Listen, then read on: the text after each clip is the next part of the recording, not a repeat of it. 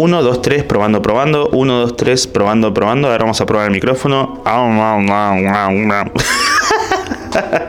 Bienvenidos, bienvenidas, bienvenidos. Buenos días, tardes, noches o la hora que sea que estés escuchando esto. Mi nombre es Lucas Upstein y esto se llama No sé si esto será gracioso. ¿De qué se trata? ¿En qué consiste? Básicamente es un recreo mental en donde no busco nada y a veces en la búsqueda de una nada aparece un todo.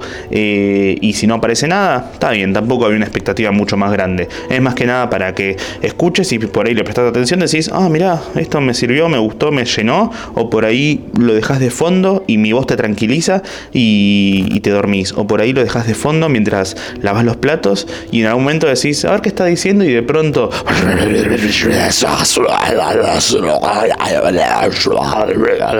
O por ahí y de pronto estás tipo... ah, ah, ah, ah cualquier cosa puede ser que esté sonando. Eh, en este momento, yo mismo me di vergüenza a mí mismo porque no lo estoy grabando en mi casa esto, lo estoy grabando en Teatro Dan Deliarte o Don Deliarte, no me acuerdo bien el nombre, pero estoy en Lomas de Zamora, en el camarín, un rato antes de actuar. Así que esto está siendo grabado el sábado por la noche, previo al show. De paso me sirve para soltar la lengua. Hay diferentes cosas que se puede hacer para soltar la lengua, cosa que en el show module mejor. Hay ejercicios de fonoaudiología, tipo hacer ma ma ma ma ma ma o yo que estoy hablando así durante un ratito largo, previo al show, total me falta una hora para arrancar, a que la gente entre, pida la comida y todo, o puedo comer una concha y estar tipo comía concha igual que como practicaba hablar, ¿no? Tipo, mmm, vení para acá, mamá, mamá, mamá, mamá, ¿qué? le, le, eh, yo soy yo soy muy malo y para, para hablar cogiendo. Tipo, hay gente que, por ahí va y le gusta la, charla sucia, tipo, mmm. A mí no me sale. O sea, yo por ahí te digo, ah, qué hija de puta. Eh, y es lo que me sale como con bronca, como, ah, yo me enojo, yo me enojo, tipo, me gusta tanto la otra persona que, me enojo, tipo, ah, hija de remil puta, ah, ah mala persona. ah, tu mamá es una trabajadora sexual, ¿eh? Una re trabajadora sexual, ¿eh? No, hija de remil puta es como que hay, sos hija de una mil putas, es como que mil putas te tuvieron. Ay, pero ¿por qué? Porque por ahí cuando naciste, tipo, por ahí trabajadoras sexuales de, en la calle encontraron llorando en una esquina y, eh, y decidieron adoptarte como una especie de perrito y se hicieron todas cargo de vos como cuando en la escuela había, no sé, un hámster o algo así y decían, che, bueno, ¿quién se lo lleva esta semana? Y había que tratar de que sobreviva a ese hámster y, bueno, cada uno se hacía cargo de vos una noche, se lo llevaba a su casa, le daba de comer, lo alimentaba y después se lo llevaba otra trabajadora. Eh, entonces, y así, como había mucha gente que lo hacía, eh, la cuenta paró en mil. Entonces vos sos una hija de remil putas. y ahora tengo que vender los shows después de esto. Ah, sí. Si estás escuchando esto por Spotify, o la persona de Spotify, eh, que estás en el colectivo, calculo, o trabajando en la oficina, o estudiando, o no sé, dije te voy a poner esto de fondo mientras limpio. Hola. Si estás escuchando esto por YouTube, que esto lo estoy volviendo a subir a YouTube, porque de vuelta, eh, sentí empatía, porque yo veo podcast a veces por YouTube y eh, tengo ganas de mandar el, video a la tele y ponerme hacer cosas mientras lo dejo de fondo o acostarme a dormir una siesta escuchándolo de fondo y me voy divirtiendo mientras lo voy escuchando o como viendo eso como de compañía. Entonces eh, dije yo voy a empatizar con esas 35 personas que lo ven por YouTube para que tengan algo más para consumir eh, así que hola persona de YouTube. Eh, ojalá que lo veas lo disfrutes lo que sea que tengas que hacer. Por ahora lo subo por mañana tal vez no disfruta este y por ahí mañana me muero. Eh, más allá de eso, eh, pónganle me gusta, coméntenlo, hagan lo que saben que a mí me sirve y, y, eso. Más allá de eso, lo que de verdad me sirve, más allá del otro, es que vengan a los shows, como por ejemplo este, este mes. donde no tengo ganas de leer todos los shows. Busquen en mi Instagram, que están todos. O sea, les puedo decir de memoria los que me acuerdo que tengo. Los que se vienen ahora, este viernes voy a estar en el Teatro Picadilly en Buenos Aires. Quedan dos lugares, así que no creo que lleguen a sacarlos. Pero si van solos, por ahí llegan. Eh, la otra semana voy a estar en Zárate y en San Justo. San Justo ya está agotado. Zárate quedan creo que 20 lugares. Después voy a ir en julio a Montevideo, Quilmes, eh, Ramos Mejía y voy a estar probando material en Palermo, un jueves en Palermo en Taburete Club de Comedia. Y el 7 de julio voy a estar en el Teatro Nun grabando el especial eh, del capítulo número 100 del podcast. Pero Lucas, vamos por el 80 y algo creo. Sí, pero voy a estar grabando el capítulo número 100. En la descripción de mi Instagram principal, Lubstein, está el enlace de venta para el Teatro Nun. Eh, va a ser un viernes a las 11 de la noche, si no me equivoco, o viernes o sábado, no me acuerdo bien. Viernes 7 de julio creo que cae. Y eso, me va a ser en Cava. Entran 70 personas, creo. Ya van, creo que 15 o 20 vendidas. Si alguno quiere participar y estar en, el especial y estar ahí presente, puede conseguir su lugar. Eh, y después, nada, en agosto voy a estar en Santa, en Santa Rosa, General Pico, que es en La Pampa, el 9 de julio. Voy a volver a Córdoba, vuelvo a San Luis, vuelvo a Pilar. Eh, voy a estar en muchos lados: Tucumán, el norte del país, el sur. Voy a estar en, Chile, vuelvo después, Mendoza. Eh, vuelvo a. ¿Cómo se llama este lugar? Eh, San Rafael en Mendoza, vean todas las cosas ahí, lo encuentran. Y habiendo dicho eso, creo que podemos arrancar. Y hace mucho no digo esto, claqueta. ¿Cómo están ustedes? ¿Bien? Yo bien. Este va a ser un capítulo especial. Tomo agua con gas. También conocida como soda. El agua con gas es soda. Saben que estoy. Empecé a hacer una cosa distinta. Esto me interesa. Pueden comentarlo, pueden no comentarlo. Ah, lo que se les canta un poco de la pija.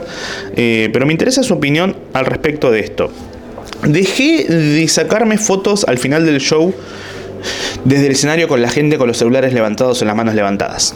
Es algo que cuando arranqué con los shows en la gira, en, hace dos años ya, que yo lo hacía, le pedía a la gente levante los, celulares, las manos, y yo sacaba la foto y después la subía. Y ponía gracias a la gente de tal ciudad, tal barrio, tal provincia por haber venido al show y la foto con la gente, que sean 50, 100, 300 personas, subíamos la foto. Me gustaba, me gustaba ver la foto porque es como un cheque lindo, me acuerdo de esto, veo esto, pero sentía que si sacaba la foto tenía que subirla sí o sí, porque es como si no, no voy a, me la voy a guardar para mí para hacerme la paja. Y que después, eh, sí, pero además sentía que si yo después... Eh, en lo que respecta al, publicar cosas, que yo suba en una historia en Instagram, gracias a la gente de Córdoba por venir al show y mostrar una sala llena de gente en Córdoba, le va a gustar a la gente de Córdoba y por ahí a los que son seguidores míos y les, alegra que me vaya bien, creo, pero en general no va a generar comentarios, ni reacciones, ni me gustas. Entonces, como un 98% de la gente que me sigue no es de Córdoba, mentira, hay como un 15% que me sigue de Córdoba, que yo publique la foto de Córdoba no les va a importar, entonces me va a restar en las visualizaciones y va, va a pasar de largo. Entonces, y no me subo, o sea, el que, el que ve la foto subida después de, la sala llena con los brazos levantados y eso, ¿le gusta? ¿Le genera algo? Dice, ay, qué lindo, qué bien por él, o le chupa un huevo. Que yo suba, hoy actúo en Loma de Zamora, hay 150 personas vendidas. no 150 entradas vendidas, 150 personas vendidas. Eh... porque el lugar antes de, stand-up se hace trata de personas. Así que eso, hay 150 personas vendidas y además yo las compré para que vengan a verme. Ahí está, y después las libero. Termina el show, las libero y digo, bueno, vayan a hacer lo que quieran, son libres. Ya se rieron de mis chistes. Eh, ¿Nos da de comer, señor Upstein? No. Bueno, hay 150 eh, personas que van a estar acá. El lugar es hermoso. Si yo me saco una foto con toda la gente, quedaría hermosa a la gente le importa a ustedes que lo ven, que los, los 10.000 que escuchan esto, lo van a ver, lo ven después en su historia y dicen, fa, qué bonito, qué ganas de estar ahí, o, eh, sigo de largo. ¿Le prestás atención o te, da un, te chupa un poco un huevo? Si vos vas a la función y no está eso, y no subo eso, decís, ay, ojalá hubiera estado, o me chupo huevo porque yo me vine a reír, no que saques una foto. Yo, hace, ya desde el principio de junio, que ya no lo estoy haciendo más, no porque no me guste la foto, porque como dije, me gusta para pajearme después, sino porque me pasa que termino el show y hago unas aclaraciones, che, ahora la salida por ahí nos sacamos una foto, salgo, bla, bla, bla. Y en la explicación, como que siento que se frena todo mucho, porque se frena mucho todo, mejor dicho. Estoy en modo show, yoga, el maestro yoga. Ah, y se tira un pedo. Eh, como que siento que se frena mucho todo cuando estoy en el detrás de escena eh, digo, en, por sacar la foto y, perdón, me, distraje con la playlist, un segundo, es la playlist que yo armé para la... El otro día en Rosario me pasó algo muy hermoso. Eh, yo, armé la playlist de 50 minutos para que la gente mientras está esperando para que arranque el show y comiendo y lo que sea, pueda escuchar esto. Y ahora está sonando California Dreaming de, de Mamas and the Papas. El otro día en Rosario, el sonidista dijo, yo no encuentro la playlist. Le dije, no importa, poner alguna rockerita, lo que sea, no me, no me molesta tanto, hacer lo que quieras, total arrancábamos en 10 minutos. ¿Saben qué canción puso el tipo para arrancar el show, antes de que arranque el show? Eh, Hello de Adele. éramos 100 personas en Rosario, yo estaba en el camarín y hasta un minuto antes de arrancar, la gente estaba mirando hacia adelante y sonaba from the other side. I wish I had a hundred times. And you know, oh, uh,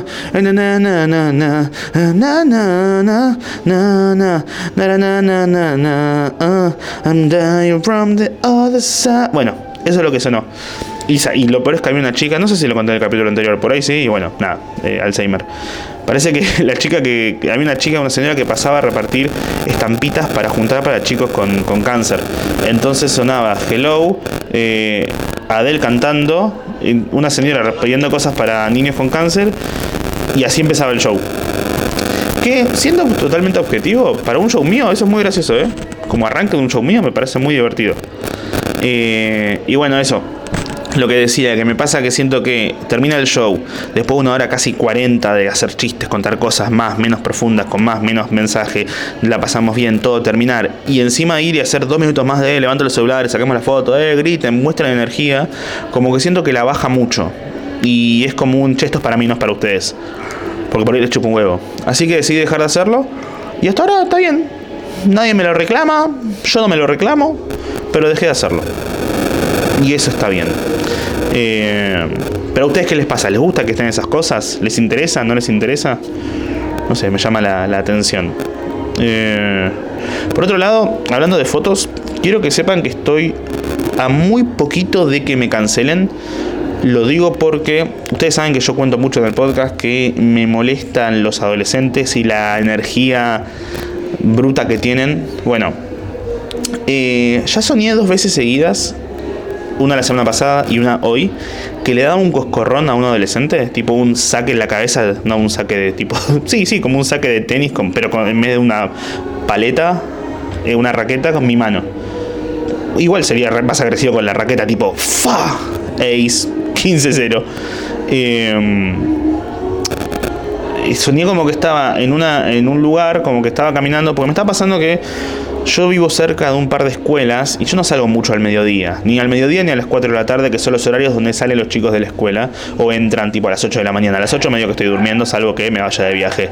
Pero lo que estuvo pasando es que si yo salgo a esas horas, sale un grupo de pibes de entre 12 a 18 años y lo que me decía Ramita la otra vez, che, vos no te das cuenta lo conocido que sos, aunque por ahí no tengan tu nombre, tienen tu cara. Y pasa mucho eso, que ven mi cara y es tipo, este es alguien. Y los adolescentes, si uno es medio molesto en grupo, son, se potencia la pelotudez. Y por ahí vienen corriendo tipo, ¡eh! hace dos o tres días volvía de comprar unas verduras, no, volvía de comprar un cable para un celular. Entré a la verdulería y justo me crucé a dos adolescentes que salían de la escuela. Y dije, ah, no me reconocieron, qué bien. Entro a la verdulería, estoy comprando, me doy vuelta y veo que afuera hay como ocho ocho adolescentes, cuatro chicos, cuatro chicas, chiques, lo que sea, mirando hacia adentro, como cuchicheando, tipo, eh, eh, eh, eh está, mirá, Y yo estaba enojadísimo porque me sentía observado y me estaban observando. Entonces, en un momento se me salió el, el, el cassette o sea, no estaba en modo normal, tipo, ah, jajaja. Miré hacia afuera, que estoy haciendo algo que es medio violento, que es mirar fijo a la persona que me está observando. No es que yo esquivo la mirada, miro fijo como, ¿qué te pasa la concha de tu madre? Y había una niña de 14, 15 años mirando, hablando con la amiga, y miró hacia adentro y yo la miré y con la mano hizo un gesto de montoncito como, ¿qué haces? ¿Qué haces? Como, que yo hice como un colado con ¿qué haces? Pero por dentro lo que yo pensaba es, ¿qué haces la reconcha de tu hermana? ¿Eh? ¿Tenés ganas de decirme algo? Decímelo, pero nos cagamos a trompadas acá, ¿eh? Y creo que entendió la violencia en mis ojos y se fue. Y cuando estaba yendo a pagar, se habían quedado como 5 o 6 pibes en la puerta mirando. Y de vuelta los miré con la mirada hice como un. como respiré. Y creo que les llegó mi respiración y dijeron, che, me parece que mejor vayamos. Eh, y pusieron una valla en la puerta. No pude salir. Hace cinco días que estoy ahí. La verdad, si alguien puede ayudarme, está en Avenida San Martín, cerca de. Se doxiaba solo, ¿no? Eh, así que nada. Y soñé que estaba caminando por la calle, justamente por esto, eh, y sentía como que me perseguían unos adolescentes. Me metía en, adentro de un pasillo de una casa o algo así, y ellos entraban. Y este, en mi sueño me pasó dos veces lo mismo, como que me persiguen y cuando me alcanzan, me miran y se van. Como que no, como que me, me, hostigan, pero cuando llegan no me piden una foto ni me saludan, dicen, ah, y se van. Y en el sueño le digo a uno, ¿qué pasa? Eh, ya, ya, está, ya me persiguieron, quieren una foto, sáquense una foto. Y cuando estamos por sacar la foto, una chica y un chico se ponen uno de cada lado.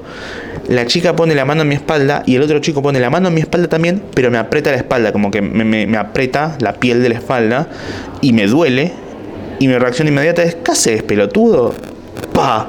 Y le doy como picando una pelota de básquet, pero de una, tipo eso, le doy una nalgada en la cabeza.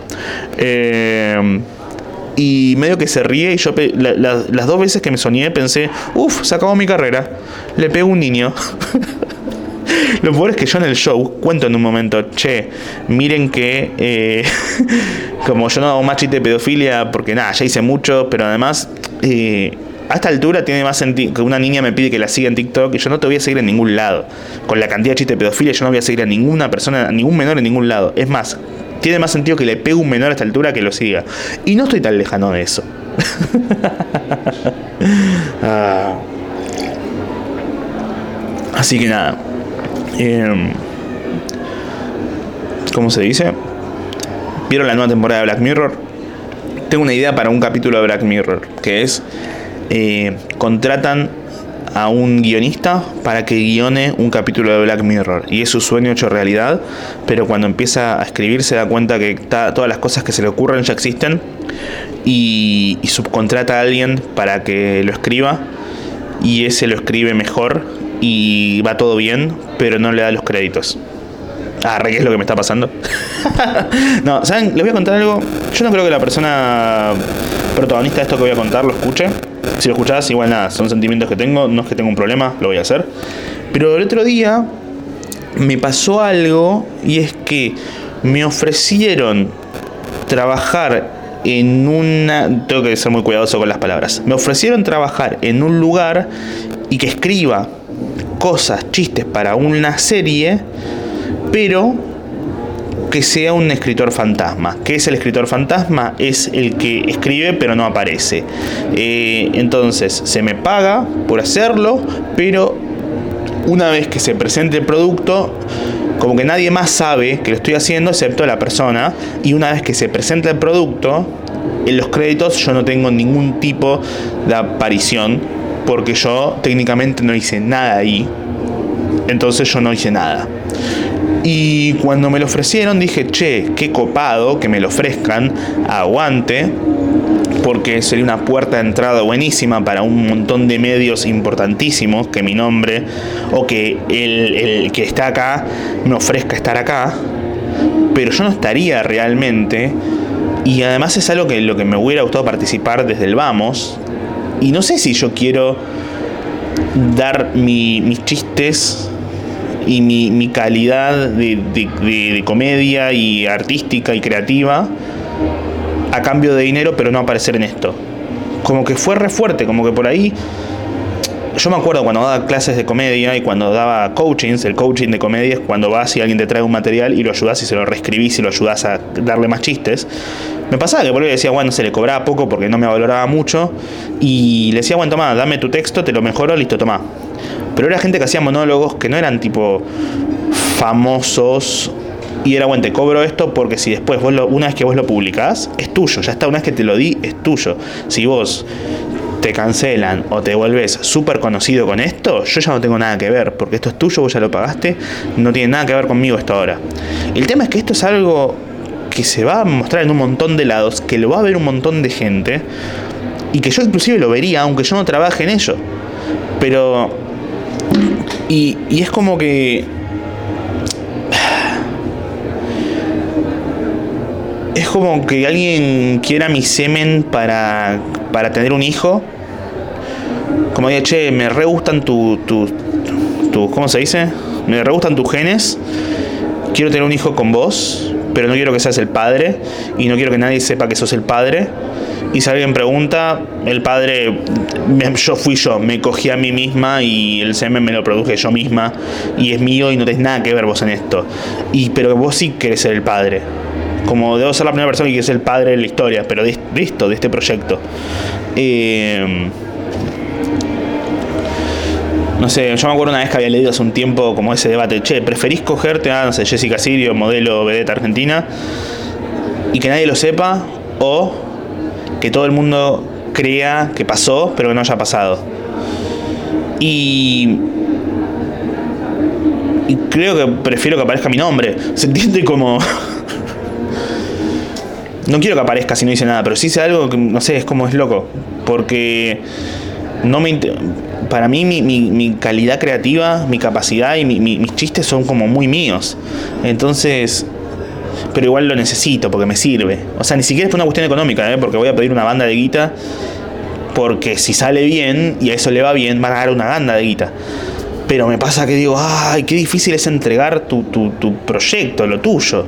Y que otro diga, esto lo hice yo, y que otro se lleve los méritos por lo que hiciste vos. Es re complicado. Por eso dejé de dar clases mucho, en, parte. Primero que nada porque me agotaba creativamente. Por eso también, porque ir y escribir para otro hace que no escriba para mí. Y yo no puedo escribir a, mitad de camino para otro. Yo no puedo escribir para alguien y decirle voy a dar un chiste más o menos porque quiero este quedármelo yo. Si se me ocurre un buen chiste, se lo tengo que dar. Porque es, sos profesional y, y hay un oficio y es, che, esto es lo mejor para esto, tienes que darle lo mejor.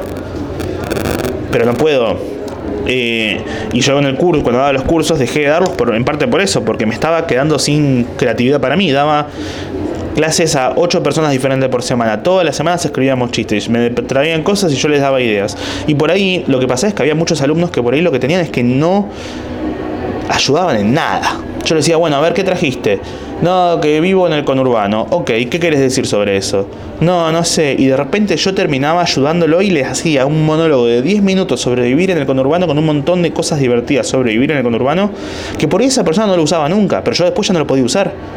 ¿Por qué? Porque no puedo usar un chiste de alguien que, que se lo di, porque te lo di a vos. Entonces todo esto creativo, de chistes, de estándar, de lo que sea, que se le di a otra persona, no me lo puedo quedar yo, porque te lo di a vos pero después me quedo sin energía para escribir yo. Es ir y, es hacerle una paja a otro, pero después no tener energía para hacerte una paja a vos. Eh, pero nada, eso. Como que un poco me... Igual son problemas lindos, ¿eh? La verdad que prefiero tener estos problemas a no tenerlos. Hace unos años mi problema era que no llegaban estas propuestas, ahora mi problema es que llegan y no sé qué hacer porque tengo muchas de estas propuestas. Así que la voy a aceptar, si estás viendo esto, persona que me lo ofreció, sabe que lo voy a aceptar. Eh, por mucha plata. Eh, y la primera vez lo hago, ya la segunda pongan mi nombre. ¿Qué serie? ¿Qué película? No importa. Ustedes si ven algo que dicen, che, esto podría ser algo que escribió Lucas, asuman que lo escribí yo. Vengadores 5, lo escribí yo. Eh, es loco el tema de, el trascender y eso. Y los chistes. ¿Cómo, ¿Cómo toma valor los chistes con el tiempo? El otro día, bueno, les contaba que, bueno, les mostré mismo en el capítulo anterior en vivo cómo me mandaban el recorte del programa con Guilla Aquino, de yo hablando de cómo hoy moría mi papá. Y lo subí al día siguiente y se viralizó en TikTok, en Twitter, en Instagram. Y a mí lo que me, llamó mucho la atención que más yo tengo un especial en, YouTube que se llama Era otra época donde cuento con lujo de detalles cómo fue que pasó, con chistes, con todo y por qué lo cuento y qué hago con eso. Y es muy loco porque ya lo conté tantas veces. Tengo que dejar de decir es muy loco, pero ya lo conté tantas veces que que es como algo que yo tengo bien orientado y formada mi opinión y lo que siento con eso hace 5 o 6 años, o sea, pasó hace 18, pero hace tiempo que ya lo tengo bien formado eh, y qué me pasa a mí con eso y puedo hacer los chistes bien y todo. Em, y me asombra ver gente que está como, fa, no te, qué locura, y mucha gente le pintó escribirme como, hey, a mí me pasó esto y me pasó esto y me pasó esto. Em, me escribieron tanto por el tema que decidí hacer un capítulo especial sobre eso justamente. Empezaba a contar un montón de desgracias. Uno que fue me contó mi viejo, eh, murió eh, porque explotó una caldera y quedó cerca de la caldera. Y le digo, bueno, lo bueno es que te ahorraste la cremación, ¿no? Y lo publiqué. Y otra persona fue y me dijo, uy, a mí me pasó esto. Y a mi viejo, mi abuelo se, escapó porque tenía problemas mentales. Y una vez que se escapó, lo fuimos a buscar y no lo encontramos. Y una vez que lo encontramos, estaba tirado dentro del agua en el río porque se cayó con la bicicleta y estaba azul. No estaba buscando a Nemo, pero estaba azul como Dory. Así que dije, che, veo que hay gente que tiene ganas de contarme estas cosas. Así que lo que hice fue publicar y decir, che, como los veo con ganas de contarme tragedias y desgracias personales, si quieren contármelas, pueden hacerlo acá y el próximo capítulo va a ser el Club de las Tragedias. Así que, o el Club de las Desgracias, no sé, llámelo como quieran. Ah. Así que voy a contar acá las que me mandaron. No tengo. No va a haber chistes acá. Si se me ocurre alguno lo cuento, pero les voy a contar cosas. Porque la mayoría son en tono de. Me pasó esto. Eh, y, nos reímos. Nos reímos porque la persona se está riendo también. De justamente lo trágico. La tragedia más tiempo es igual comedia. El, tiempo hace que puedas verlo a la distancia y decir, no, qué paja esto y poder reírte. Eh, al mismo tiempo quiero aclarar. A mí me siguen adolescentes en la calle y en, las redes y puede haber alguna que otra que no, no las filtré, voy a leer las que me llegaron, que son como 20 o 30. Puede que alguna parezca falsa, porque puede que sea falsa. Alguno, no, me estaba cogiendo a mi tía y le dio sida y se murió. Eh, así que nada, les cuento y bienvenidos al Club de las Desgracias. Hola Lucas, vengo a contar tragedia familiar. Mi bisabuelo, empleado ferroviario, murió por estar en la parte que une un vagón con el otro y asomar la cabeza cuando estaban por entrar a un túnel. Muy coyote del correcaminos la muerte. Esto es lo de Hereditary. Muy buena muerte. Eh, yo me voy a reír porque me voy a reír. Sépanlo. Hace un año me dio paja juntarme a salir a bailar porque hacía frío y justo se dio que había muerto un tío muy lejano con el que no tenía relación. Les cancelé a mis amigas diciendo que iba al velorio y me quedé viendo Netflix. Me parece perfecto. Hola Lucas, cuando se murió mi vieja yo tenía 9 años y en el medio del funeral dije, se murió sin devolverme los, los 30 pesos que le presté para la leche y la merienda encima fea. Mis hermanos se rieron pensando que era un chiste pero de verdad estaba enojada, nunca le prestes plata a familiares que después juegan al cáncer y encima pierden. Lucas, un día estaba cagándome parado en el colectivo cuando faltaba media hora para llegar y todos los asientos estaban ocupados. Resulta que cuando faltaba 5 minutos para llegar me cagué encima y una señora me cede el asiento diciéndome que yo lo necesitaba más. Postdata, desde ese día mis familiares no paran de burlarme. Está bien, las historias de caca lo merecen. Situación. Llama mi tía y atiende a mi hermana. Nos avisa que había fallecido mi abuelo. Pero entre la desesperación, mi hermana no había entendido si era mi abuelo o mi abuela que había fallecido. Entonces estuvimos llorando por los dos hasta que llamamos y preguntamos quién había muerto. Horrendo. eh, qué paja. Porque tipo, che, se murió tu padre. Se, se murió uno de tus padres. No. Oh, sí. Eh, a ver, anónimo porque me matan. Me pasó el domingo pasado en una feria a la que voy a vender ropa. Resulta que mi novio, ex bombero, salió de trabajar y me vino a acompañar. Después llegó mi papá a traernos algo para comer y al rato irnos. Cuando de la nada se cae de un baño químico, un señor porque le dio un infarto, se cae de un baño químico. Adentro de un baño químico. ¿Cómo de un baño? Tipo, estaba arriba del baño químico. señor se caga de adentro. No, no, arriba. Fueron, mi viejo y mi novio fueron corriendo a hacerle RCP como por 15 minutos hasta que veo y literalmente todo el lugar estaba lleno de caca. Resulta que el tipo se había operado hace poco y tenía una bolsa con desechos pegadas al cuerpo que obviamente se reventó por las compresiones. Llegó el 107 y se lo llevaron al hospital. Se llama bolsa de colostomía. Vi Grey's Anatomy aprendí sobre eso. Creo que se llama así. Cuestión que mi viejo estuvo el lunes y martes diciéndole a todo el mundo que había salvado una vida subiendo estados de WhatsApp de maniobras y lo importante que es saber dar primeros auxilios cuando literalmente no hizo nada más que quedarse al lado de mi novio diciéndole, cuando te canses avísame. Al final el señor se fue y no en bolsa. Ah.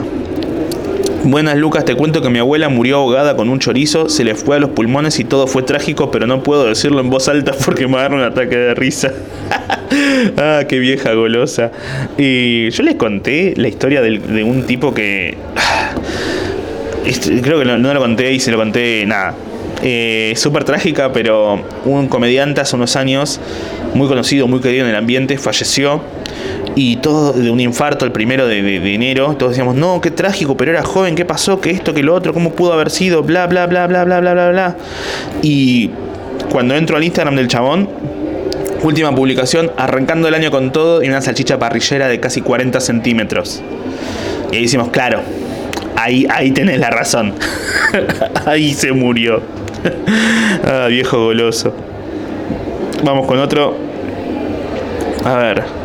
No sé si te sirve, pero siempre que jugamos con mis amigos al con eso no se jode, toca la carta de cuál fue la experiencia más cercana a la muerte y esta me parece la mejor. Estábamos con todos mis familiares en una casa que mi mamá alquiló que no tenía muchas cosas, incluyendo gas. Como estábamos cagados de frío, uno de mis tíos intentó prender el calefactor que había, lo prendió y todo, todo bien, estábamos sentados en ronda y de repente mi prima, la más grande en su momento, se desmayó y su hermano gritó, ja ja ja ja, la Romy se desmayó. Y se cayó él y poco a poco empezamos a desmayarnos todos por el gas y mi mamá cuando me fue a buscar, yo tenía asma y un montón de problemas de salud de pobres. tenía toda la cara violeta y tenía espuma en la boca tipo un perro con rabia. Bueno, después llegaron los bomberos y nadie se murió, pero fue gracioso como nosotros siendo chicos no entendíamos la situación y nos reíamos de lo que se desmayaban. Hermoso. Em, yo una vez cuando era muy chiquito, vivía en Mar del Plata, y me acuerdo que se me cayó un pedazo de cartón en, el, en la estufa de, donde vivíamos. No, era estufa así como que lanzaba calor, no era fuego lo que tenía. Y yo estaba medio viejo acostado, yo tipo, ¿nos vamos a morir? Y el tipo, sí, pero no ahora. Yo, ¿cuándo? Eh, yo en cinco años, vos espera un poco más. Vamos con otro. Mi papá se murió por una infección en la garganta y también tenía diabetes. Un recombo. Gracias a eso tuve mi desarrollo de personaje y me volví re graciosa. Eh, same, choque. Eh, no, igual, no, yo era gracioso antes, pero me sirvió como una especie de, saco oscuro la muerte de mi viejo. Como que yo ya hacía chistes antes de que muera, pero la muerte de él hizo como un, ok, todo lo que yo ya era, mi esencia de niño eh, jocoso y gracioso, ahora va a estar tenida por la muerte. Creo que es eso. Fíjate que por ahí tu, personaje ya estaba empezado a desarrollar antes. Hola Luquitas, vengo a contar mi desgracia. No es tan graciosa, pero bueno. Mi vieja tenía cáncer. Estuvo como 3 o 4 años luchándola. Literalmente una semana antes de que yo cumpliera 12 falleció. Cuando me habían mandado a dormir a lo de mi tía, no solamente no la pude despedir, sino que la muy hija de puta no se aguantó una semana que pasara mi cumple. Todo mal. Lo bueno que fue que mis compañeritos de primaria por pena me hicieron una fiestita sorpresa por mi cumple. De ahí aprendí a usar la carta de mi vieja muerta a mi favor. la palabra fiestita tiene recae tanto en lo, sexual como me hicieron una fiestita tipo la primaria que eran las inferiores de independientes no salí de ahí fiestita eh, nunca tuve la hermosa experiencia de ver a un familiar muriéndose o similares, pero quiero aparecer en el podcast. Ojalá me pase pronto. Mira, Juan, lo lograste. No, no filtré ningún mensaje, así que estás apareciendo. Ah, a ver. Eh, esto me lo había mandado, yo le pedí a todos que me lo manden al Instagram del podcast y esta, me lo mandaron muchos al principal, decía mandámelo acá y esta me lo, leí en el momento. Lucas, paso a contarte mis desgracias de fina dama con colon irritable. El otro día tuve diarrea explosiva en un Starbucks. No había papel. Ah, aviso, si sos hombre y crees que las mujeres no hacen caca, apaga esto, porque te vas a llevar una decepción.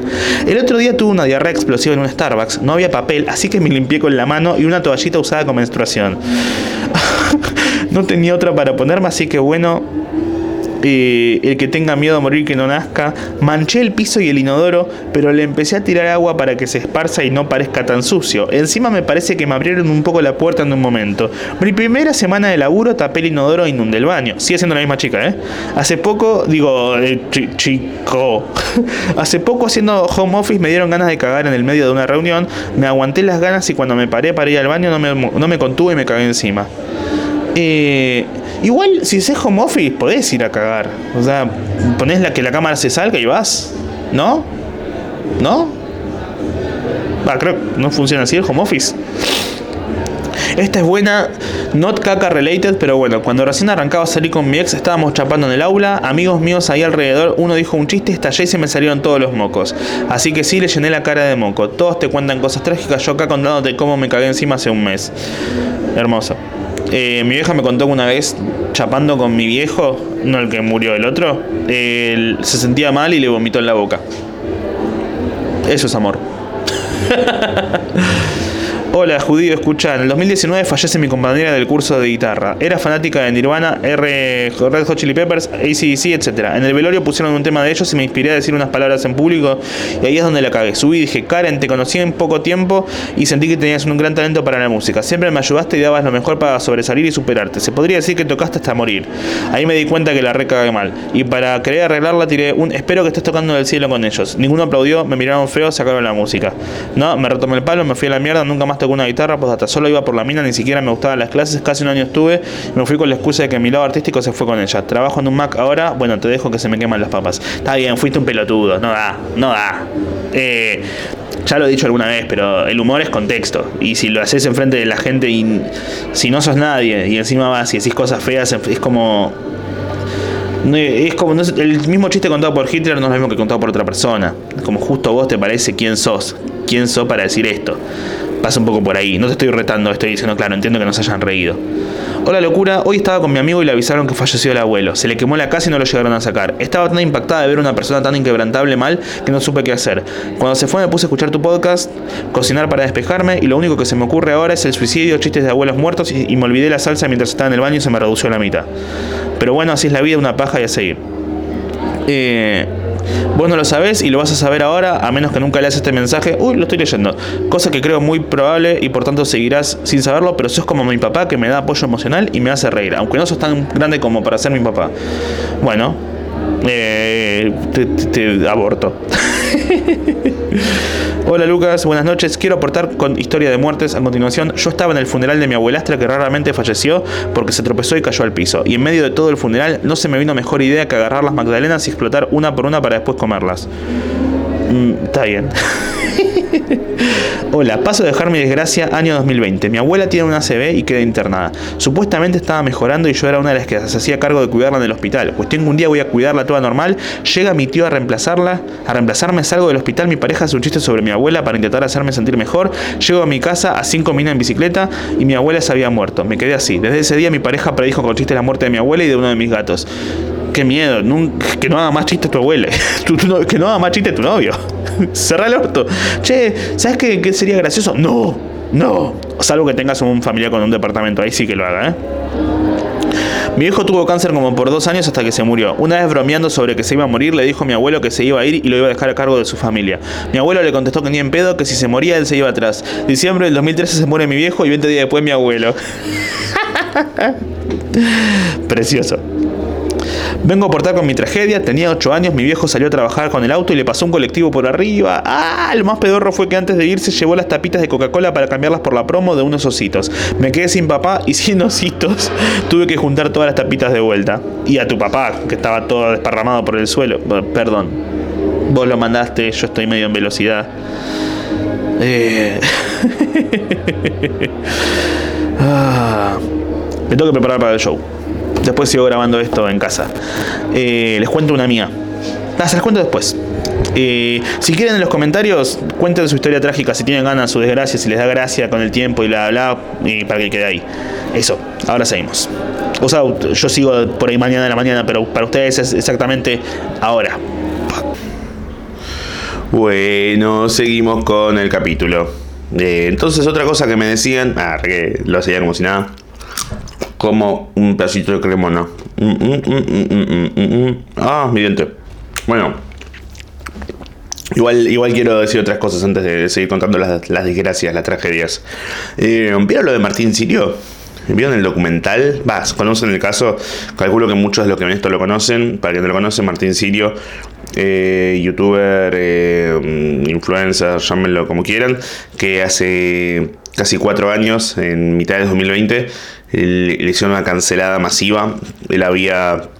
Estaba en un momento él de, de hacer muchos en un momento muy progresista, creo, de, su carrera y de su vida, en donde escrachaba y cancelaba mucho, como vos dijiste esto, vos dijiste esto, vos dijiste esto, y un día fue y eh, el Dipi, el cantante, que ahora está con el liberalismo, o los libertarios, porque entiendo que mucha gente no opina lo mismo, no es lo mismo el liberalismo que los libertarios. Eh, inclusive el liberalismo profesa otro tipo de creencias que muchas veces en los libertarios hay gente que no cree eso, que hay mucho antisemitismo, homofobia, esto y lo otro, y en realidad el liberalismo verdadero es el que profesa todo lo contrario, que es justamente libertad, eh, pero hay es como que todo lo que sea conservador va en contra del liberalismo real. Em, Pero bueno, cuestión que eh, había querido cancelar al, al Dipi, y él tiene muchos seguidores. Eh, Martín Ciro había puesto como vos, Dipi, que en una canción decías, le voy a hacer la fiesta a la nena de 15 años. Eh, y el Dipi dijo, sí, pero vos dijiste esto. Y compartió unos tweets de Martín Sirio de años anteriores, que algunos parece que eran verdad, otros eran editados, donde decía desde el personaje, eh, me, estoy pajeando viendo un nene de 14 años, mi alumnito tal cosa, qué ganas de tener un nene, cosas así. Y en base a eso, el hashtag Martín Sirio Pedófilo fue tendencia durante casi 10 días, eh, todos barriéndolo, todo esto, todo lo otro. Se le una denuncia penal, eh, le allanaron la casa y bueno, así durante los últimos 3 años. E hicieron, y ahora que ya fue declarado inocente, porque no encontraron nada, es más, contó en el documental que en la tele decían, si algo te hizo Martín Sirio, denuncialo, hacelo. Y no hubo ninguna denuncia, no hubo nada. O sea que básicamente eh, la denuncia fue simplemente porque les ofendieron las palabras los chistes que había hecho. Y eh, nada, yo ya lo he dicho acá, para mí el chabón nunca fue pedófilo. Obviamente si sale un caso y dice, che, este tipo hizo algo, bueno, habrá que escuchar eh, a la víctima. Pero en este caso no hubo nada, hubo simplemente gente ofendida por los chistes.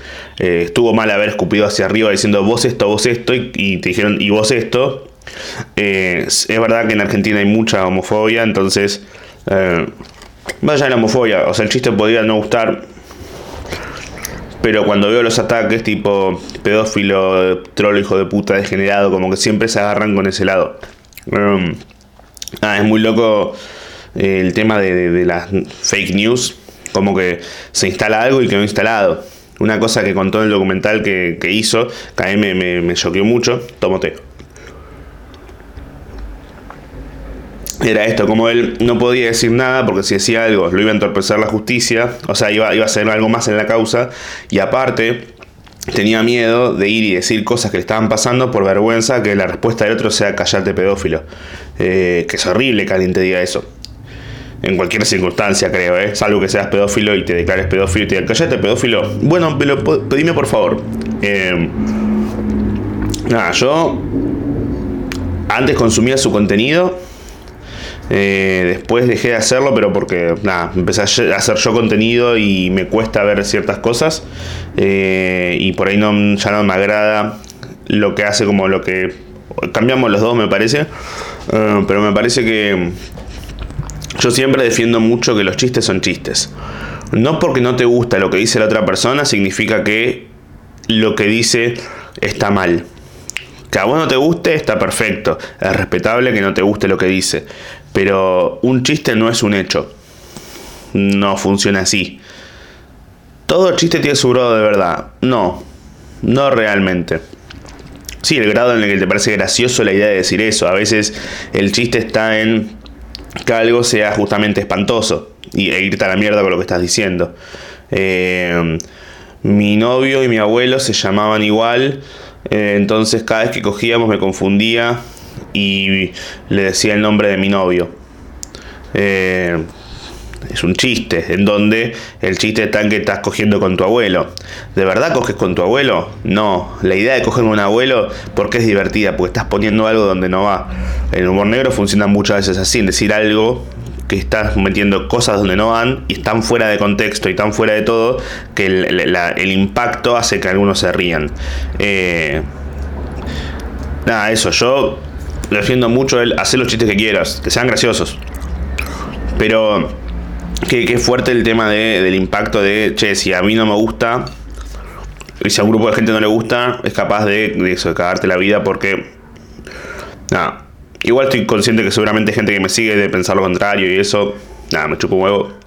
Eh, boludo, vi hace un rato que alguien quiso comparar el caso de él con el mío diciendo, eh, Upstein también hace chistes de violar nenes y nadie le dice nada. Y es como, yo no hago chistes de violar nenes, yo hago chistes de matar nenes. Son dos cosas muy diferentes.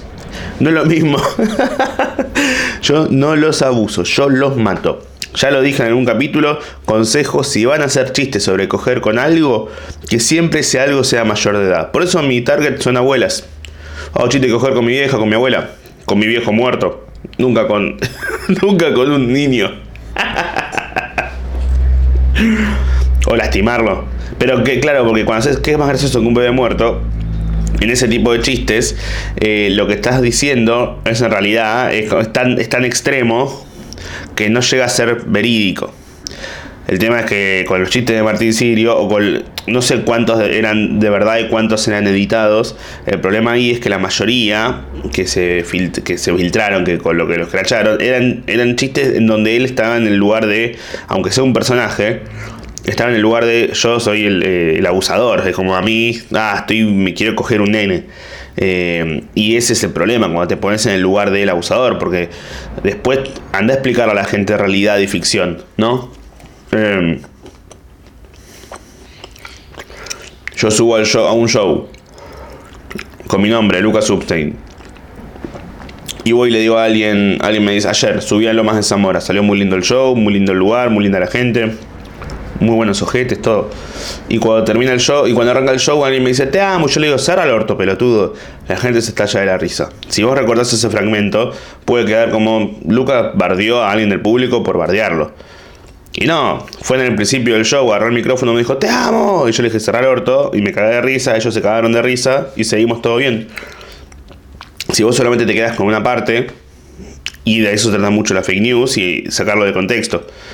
Hay un solo chiste que tengo en las redes, que ya lo conté hace un tiempito, cuando me pseudo quisieron cancelar, que no pasó nada. Porque inclusive la mayoría de gente que me sigue sabe que son chistes. Pero sí que, que es cuando uno fue y compartió un chiste mío del 2018 cuando hice todo un hilo en Twitter sobre, sobre los límites de la comedia, sobre la vez que hablé del capitán del espacio, el alfajor, y la gente me bardió y dije, no entiendo por qué se esfuerzan tanto por defender a un alfajor como el Vaticano se esfuerza en defender a los curas pedófilos, porque en definitiva no me parece, y no quiero comparar una cosa con la otra, porque en definitiva no, me parece tan malo violar un nene. Y era todo un hilo describiendo sobre cómo si te fijas, em, habiendo hecho chistes con todo, me parece como fuertísimo que se hayan enojado solamente con lo del alfajor y a decir chistes con eso. Eh, y ni siquiera, entonces, ¿qué pasa? Si alguien comparte esa captura de pantalla, ¿qué voy a hacer yo? Decirle, no, pero está fuera de contexto, no tiene sentido. Y acá hoy en día lo que pasa es que el que quiera creer algo lo va a creer. Por eso me da tanta paja las redes últimamente. Encima Twitter tiene un algoritmo que ya no lo entiendo porque supuestamente lo que estoy desayunando, chicos, así que van a escucharme mucho masticar. Supuestamente con el nuevo algoritmo de Twitter, si no estás verificado, eh, no le llegas a tanta gente. Tómate. Ahora bien, ¿qué pasó? No da verificarse en Twitter, porque si te verificas en Twitter es como estoy pagando para que para ser alguien acá.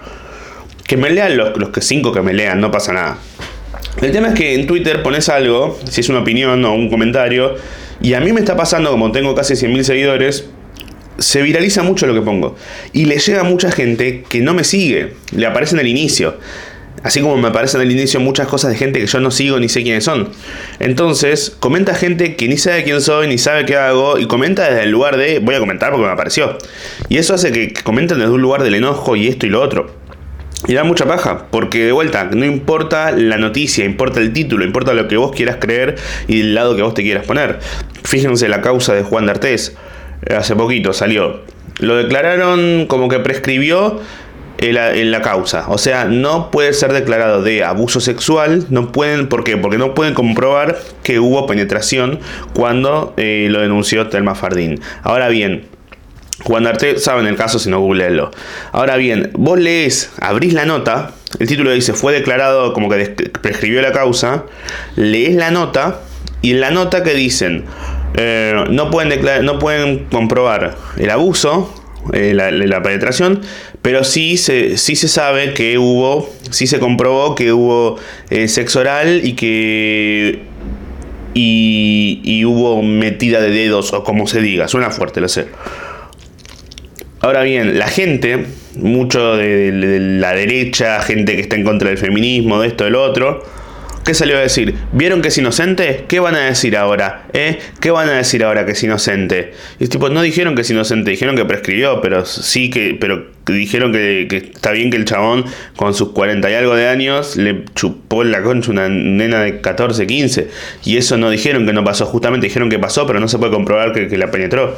Y todos, ah, ¿vieron? ¿Y ahora qué van a decir? ¿Qué van a decir? Eh? ¿Qué van a decir? Caso contrario, eh, Martín Sirio le salió la nota que che, es inocente. ¿Por qué? Porque no hay pruebas de nada, no hubo ninguna, ninguna denuncia de nadie, de alguien que haya sido una víctima, porque no hubo nadie que haya dicho, che, a mí me pasó algo con él, ni encontraron nada con todo el allanamiento, buscándole cosas en la casa, no pasó nada, no encontraron nada. Y aún así, esa misma gente que vos la ves que ayer defiende a Artés y dice, ah, listo, ya está, y ahora le cagaron la vida, eh, le cagaron la vida, feministas, esto, lo otro, que va y dice, este, este es un pedófilo, hay que matarlo porque hizo los chistes, porque esto, porque lo otro. Y así es con las reglas con las que se juegan hoy en día. Vas a creer lo que vas a creer. Y vos vas a hacer lo que yo quiero que vos seas. Y eso es medio una paja. Por eso yo defiendo mucho de vuelta el, si es un chiste, es un chiste. Que no te guste no hace que, que deje de ser un chiste. No porque vos quieras que algo que yo dije es real, significa que lo es. Mm, a mí me parece, ¿eh? ¿eh? Y sobre todo porque si se fijan los que dicen este que hacía chistes con esto, de vuelta hay mucho, mucho conservadurismo y demasiado. Y ese conservadurismo esconde la, derecha más rancia y, nazi de todas. Ayer puse un chiste eh, en Twitter que era sobre Harry Potter, se viralizó y uno compartió el chiste y puso, si este no fuera gordo y judío, no se reirían. No puse un chiste hablado, era escrito. Mi foto de perfil se ve así de chiquitita. No, no es que alguien dijo, ah, vamos a. dijo Harry Potter, el gordo judío. y es eso, ¿eh? ¿eh? Al menos en Twitter, en otro lado no sé. Tiene mucho de eso. De yo voy a creer, voy a decir lo que yo creo, lo que yo quiero que vos digas. Y en el afán de lo que vos dijiste está mal, yo puedo decir lo que quiera, ¿eh? Si tu chiste no me gustó, vos sos esto, esto, esto, esto, esto. Y si para vos yo soy esto, esto, esto, esto y esto, yo soy esto, esto, esto y esto. Eh, tómate. Y yo estoy muy en contra de eso. Em, bueno, por eso yo me presento con mi nombre. No muchos lo saben, pero... Vale, escucha el podcast por ahí sí, porque creo que lo conté en su momento cuando yo arranqué cuando yo arranqué a hacer el podcast o cuando yo arranqué con TikTok, mi cuenta de TikTok no se llamaba Lucas Upstein o Lupstein o Upstein, era humor, arroba humor turbio. ¿Por qué? Porque yo pensaba, hey, yo hago casi siempre chistes oscuros. Lo que quiero hacer es que el que vea el video vea que dice humor turbio y diga, hey, este hace humor turbio, vamos a seguirlo. En mediados del 2020 se me viralizó un video de también temática Harry Potter y tuvo como, no sé, 3 millones de vistas en un día y como casi un millón de likes, etc. Y yo pensaba, che, yo quiero que esta gente que me, que me siguió en TikTok también vaya a Instagram. Y no quiero hacer siempre humor turbio, porque por un día quiero hacer chistes de parejas, o quiero hacer chistes lindos, quiero hacer historias, quiero hacer otra cosa. Y no va a ser turbio. Y si no es turbio, van a decir, che, lo turbio dónde está? Entonces, ya está, vamos a arriesgarnos a poner mi nombre y que lo que se vea sea mi nombre y que la gente que me siga, me siga a mí. ¿Qué tiene eso? Que si vos sos vos, sos vos. Y por más de que el personaje que uno puede hacer en redes o en el escenario esté exacerbado, lo estoy haciendo con mi nombre. Entonces, aunque yo sé que es una exageración en cierto punto lo que hago en el escenario, porque no soy yo eh, todo el tiempo así, sino que de vuelta es una exacerbación, es una exageración de una parte que está en el interior mía, para el otro yo soy eso. Entonces cuando vos, cuando alguien de la calle me dice, ¡eh, bebé muerto! o alguna cosa así, en chiste, yo, yo soy así en un chiste en las redes o en el escenario, no en la vida real. En la vida real estoy hablando así, tomando un tecito, comiendo una cremona y diciendo, che, no, no, no muerdas este pedacito porque tenés que, tenés que seguir grabando. Y yo tipo, no me importa, no me importa, no me pagan por esto, voy a comer. Ah, no, sé por qué es el sonido masticar, porque de verdad estoy masticando, ¿eh? Pero... Entonces uno, yo decido presentarme con mi propio nombre, tipo, hola, esto soy yo, por eso me fijo tanto en los chistes que hago. Tómate. Porque si yo dijera, ¿saben qué? Me chupan toda la pija, voy a hacer los chistes así de una, me voy a ir a la mierda de una. Estoy muy cerca siempre de. de, de, tengo que poder defender lo que estoy diciendo, porque no estoy, no estoy diciendo Juan Carlos. Juan Carlos Humor Negro, arroba Juan Carlos Humor Negro, con una máscara nadie me conoce y puedo irme a la mierda por irme a la mierda. No, soy yo siendo yo. Y aunque no sea yo del todo, sí soy yo del todo para el otro. Porque el otro lo que ves, Lucas Upton publicó esto. Este tipo, que es una persona, tiene un nombre, tiene un apellido, él compartió esto, él opina esto. No ven el chiste a veces, a veces ven, ah, él opina esto. Y ahí es cuando decidís ser un personaje, una persona. Bueno, por eso tampoco yo me por eso cuando empecé a hacer los videos las redes no me disfrazaba ni nada. En parte por la producción, que no tenía la plata para hacerlo, ni la, ni la capacidad tecnológica. Y por eso tampoco lo hago ahora. Porque aún... Eh, porque yo me presentaba con mi nombre, entonces que yo me ponga una peluca, esto y lo otro. No, sigo siendo yo. Entonces prefiero que en el video, como me estás viendo a mí, no te voy a lograr vender con una muy baja producción, más allá del guion que tenga. Prefiero que me veas a mí y estás viéndome a mí antes que eso. No soy un personaje, en definitiva. Veo otros como, no sé, Alex Pelado, es el pelado de TikTok, que el loco hace muy buenos personajes, eh, pero no se sabe cuál es su verdadera personalidad. Está un poco en eso, es como. Yo sí muestro mi personalidad y. No sé.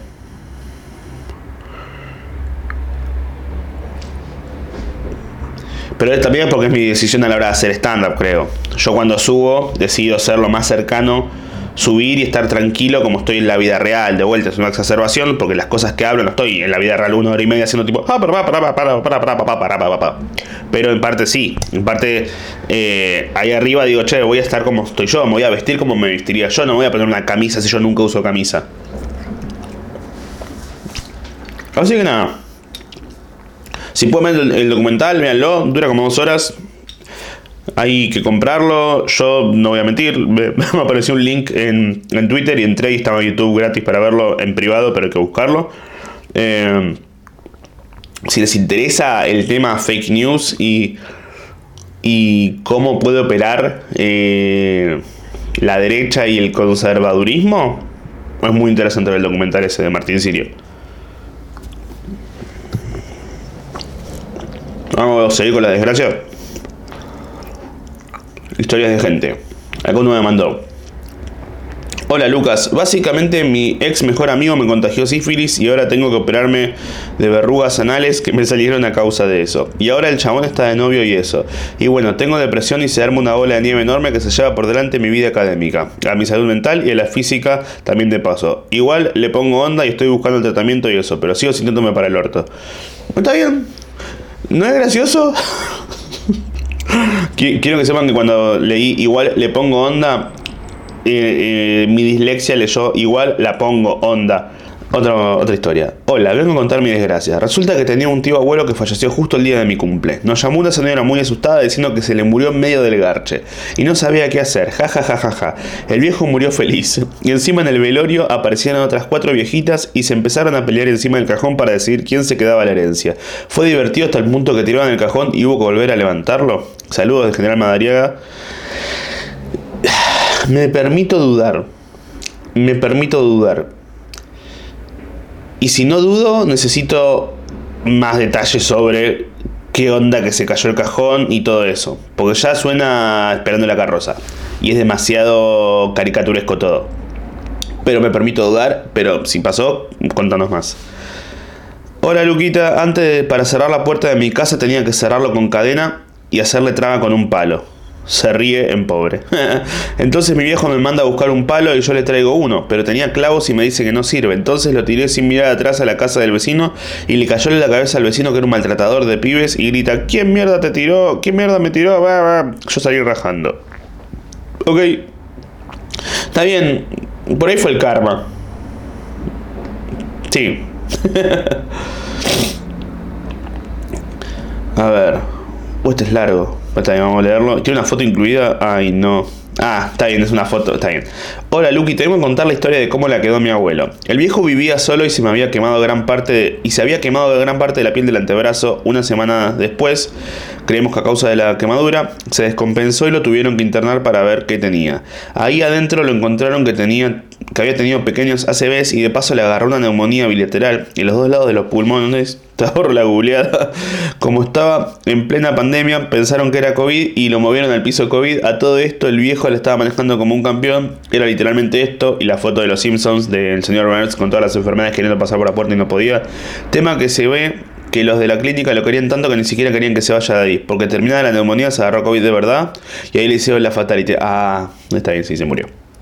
Soy indestructible. No, de hecho, la más mínima neumonía. Ah. Igual no es gracioso. Pero sí, sí, sí, está bien. O sea, es gracioso cuando decís tipo algo más te va a pasar. Es como. También hay radical el humor, me parece. Mm, mm, mm. Déjenme comer, tranquilo. Como. Va, yo creo que va por ahí. Que el, el chiste está en que sea tan, tanto un montón que una señora se vean videos de Buster Keaton. Es eso, es como mucho todo. John Wick. Estoy comparando la muerte del abuelo del pibe este con John Wick. Sí, John Wick, si es una película de peleas normales, es una cosa, pero cuando ves que está matando gente y mata 300 personas y mata a uno con el lápiz de. con, la, tapa de un libro y hace que un caballo mate a uno y con un lápiz mata a 7 personas, llega un punto en el que decís como, fa, mirá lo que es el cine. Acá, cuando el abuelo se quema, la agarra CBS, la agarra neumonía, la agarra COVID, y todo, hay un punto que no es mirar lo que es el cine, es mirar lo que es la vida, o, la muerte en este caso. Que terminás riéndote y decís como, no puede ser peor esto. Pum, explotó el hospital. A ver acá. Hola Lucas, te cuento que cuando me fui a vivir al sur, me, me hice un amigo, solíamos tomar muy seguido, un día le comento que me tenía que volver a Río Negro y él me despidió diciendo que si me abría un barcito, bar en diminutivo, me iba a ir bien y él vendría a visitarme cuestión. Él murió unos meses después por un infarto. Y yo lo sigo esperando a que venga el barcito que me abrí. Eh, ¡Ey! No, pero... Eh, no, eh, no.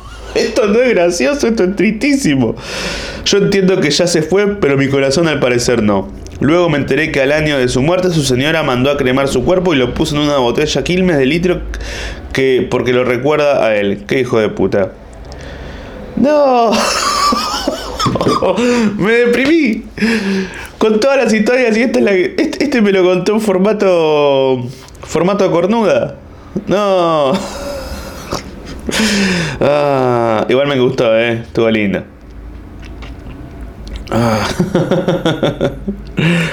Ah. ah. qué lindo igual, ¿eh? Está bien, es lindo. Porque después lo podés ver en todas las cosas que pasen. Lo ves en el bar, lo ves en lugares. a ver, bueno, vengo de Twitter. Mi desgracia más reciente es que perdí a mi, grupito de amigos porque dejé la cuenta de Instagram metida en un cel de uno de ellos. Y no sé en qué momento hablé mal yo de ellos, pero aparentemente pasó y vieron los mensajes. Ahora me siento terriblemente solo. Wow. Está bien, es menos triste que lo otro. Una vez me pasó, ¿saben qué? Por eso no hay que revisar. Yo me acuerdo que una vez fui a un torneo de volei en la primaria con unos chicos, con amigos, con la primaria básicamente. Y hicimos un grupo con cuatro amigos perdimos todos los partidos eh, y nos fuimos en primera ronda. Y yo me acordaba la contraseña del Messenger de ese momento de, de, Gerson, de mi mejor amigo. Y entré e hice la cosa más de tóxico. Tenía 10 años igual, pero entré y le hablé a uno de los chicos. che, ¿qué onda? ¿Cómo estuvo el coso? Que tremendo la fecha, ¿no? Qué mal que jugamos. Sí, el peor fue Lucas. Yo tipo, listo, no hagas más esto. Y encima cogían, ¿qué? A ver. A ver, bueno Lucas, te cuento una. Mi abuela fumaba una bocha y en una estaba jugando al Plantas vs Zombies, ¿viste? Y de repente escucho un ruido, mi abuela se había caído de cara al piso y encima estaba con el cáncer ya, se había caído porque quería agarrar los cigarrillos y voy a la otra pieza, veo un charco de sangre y grito, se cayó la abuela. Voy a la otra pieza como si nadie me pongo a jugar Plantas vs Zombies. Me acuerdo que después, eh, en una mirando a las nubes, digo, eso lo hizo de abuela. Se me cagaron de risa mis familiares. Está bien. Desconfiaré. Vengo a aportar con mi tragedia. Tenía 8 años, mi viejo salió a trabajar con el auto y le pasó un colectivo por arriba. Lo más pedorro fue que antes de irse llevó las tapitas de. Ah, este ya lo, ya lo leí, me parece. Ah. mi desgracia no es tan desgracia. El día de mi nacimiento mi padre dejó a mi madre por mensaje, mientras ella entraba a la sala de parto para parirme.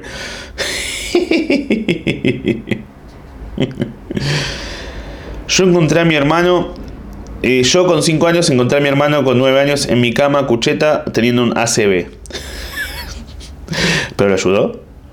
No sabemos. Hola Lucky, te cuento. Allá por 1980, en Formosa, la casa de mi abuela era medianamente segura. No tenía rejas, nada que la proteja la casa. En el barrio en el cual ella vivía había una loca. Una noche mi abuela sale a colgar la ropa y ve a la loca haciéndole caca en el patio. A lo que reacciona mi abuela y le tira un cascote. Tanto fue su enojo que le partió la cabeza. La loca se sube los pantalones y sigue caminando como si nada por el barrio con la cabeza ensangrentada. Sigue viva la loca. Después de este suceso había patrulleros dando vueltas alrededor de la casa de mi abuela. Me gusta mucho que la loca en el, en el, contexto de estar cagando de la casa a alguien diga, no, esperen que me subo los pantalones. Seré una loca, pero no quiero que se vean mis rodillas. Hola Lucas, te cuento que yo solía quedarme a dormir en la casa de mi abuelo cuando tenía 5 años.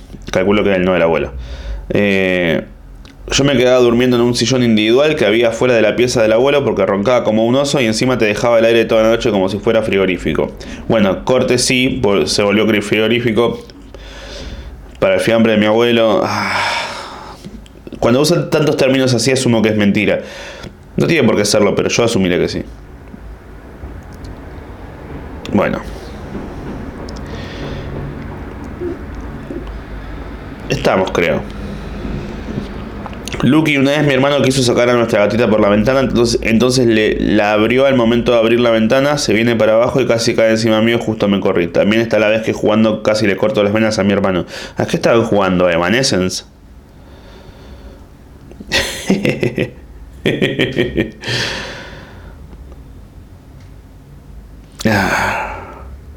Cierro con la que a mí me dio más risa, ¿eh? Esta sí la leí el día que me la mandaron. Lucky, a mí me pasó algo que eran dos desgracias a la vez, ahora es una muy buena anécdota. Anónimo. Era 2015 y fallece un primo. Re joven, 19 años de un ataque cardíaco. Toda la familia mal. Viajamos al velorio, bla bla bla bla. Termina la onda de ese día y agarro el celular y me entero que se había separado One Direction. Yo doblemente destrozada. Arranco a llorar sin parar y mi familia no entendía por qué de repente volvía a ponerme del orto y lloraban conmigo. Pude llorar tranquila, no se lo dije a nadie, dos lutos por uno. Gracias por el espacio. ah, qué lindo. Gracias a la gente que. por sus anécdotas. La verdad que me gustaron. Creo que no las leí tan mal como podría haberlas leído. No sé si alguna la repetí. Si lo hice, les pido disculpas. Pero no me gusta ver los capítulos después de que ya lo grabo. Entonces, eso. Eh... Ah, está bueno poder reírse de estas cosas. Porque ya pasó. Cuando alguien muere o cuando a alguien le pasa algo malo, como que si, si uno se murió, está bien, al que, al que peor la pasó es el que se murió, pero el que se murió no sabe. El que sabe es el que lo rodea. Y la que se cagó, te cagaste vos. Entonces, si no te podés reír vos de que te cagaste, ¿quién puede hacerlo? Si no te reís, hay cosas que no tienen punto medio. Si no te reís, llorás.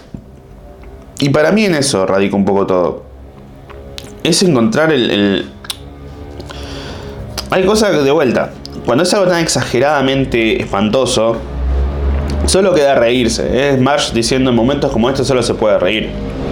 Eh, ahí pasa el Nova por atrás. Entonces, bueno, justamente el Nova. Pero él no va a escuchar esto, ja, ja, ja, ja, ja. Pero si no te podés reír vos, y otros te dicen, che, no da que te rías, reíte, pero reíte. ¿Quién es el otro para decirte que te podés reír vos? Una cosa de vuelta, son chistes, una cosa que, odio mucho cuando alguien dice, ya no nos reímos de esto. Vos no te reirás, déjame que yo me ría de lo que quiero. Reír no es acción, no es lo mismo. Te puedes reír y no por eso sos una mierda. Eh, que te guste que yo me ría no significa está mal que me ría.